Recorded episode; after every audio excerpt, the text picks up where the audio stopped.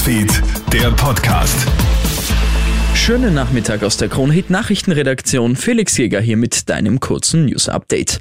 In Corona Fake News tauchen immer wieder dieselben Muster auf. Darauf machen jetzt Social Media Experten aufmerksam. Gerade über Facebook und Co. verbreiten Impfgegner und Corona-Leugner ja fleißig Botschaften, meist in Videos. Dabei solltest du auf das Wording achten. Statt Nebenwirkungen wird immer gleich von Impfschäden gesprochen. Statt Serum verwendet man lieber den Begriff Gift. Auffällig ist auch, dass diese angeblich seriösen Beiträge mit dramatischer Musik unterlegt werden, so Matthias Jax von Safer. Die wirken wirklich sehr Hollywood-reif oft. Musikkompositionen, es ist Dramatik und eben es versucht dann viel mit Emotionen auch zu arbeiten, so wie man es halt wirklich im Kino auch kennt.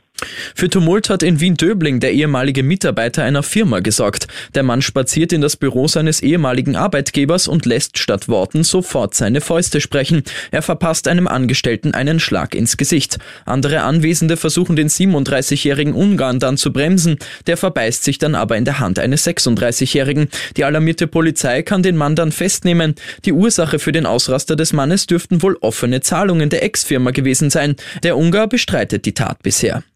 Am morgigen Samstag jährt sich 9-11, also die verheerenden Terroranschläge in New York zum 20. Mal. Bei dem Angriff auf das World Trade Center sind 2700 Menschen ums Leben gekommen. Auch bei uns in der westlichen Welt hat sich kein Anschlag so in unser Gedächtnis eingeprägt wie die einstürzenden Twin Towers. Wie Terrorexperte Thomas Schmiedinger sagt, ist der Anschlag auch 20 Jahre später nicht vergessen. Gerade weil damit das Herz der westlichen Lebensweise in einer der wichtigsten Metropolen der westlichen Hemisphäre getroffen worden ist und zwei sehr symbolische Gebäude getroffen worden sind, die jeder aus dem Fernsehen, aus Filmen gekannt hat. Damit war er schon ein Novum.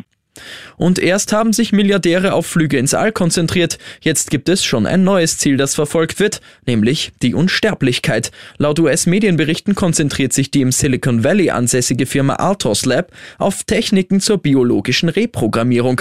Dafür wurden von diversen Geldgebern, darunter auch Amazon-Gründer Jeff Bezos, schon 270 Millionen Dollar eingesammelt. Dafür wurden jetzt diverse Wissenschaftler angestellt, die an einem Verjüngungselixier forschen sollen. Ein Insider berichtet aber, dass es derzeit noch mehr Hype als Aussicht auf wirkliche Erfolge gibt. Ich wünsche dir noch einen schönen Abend.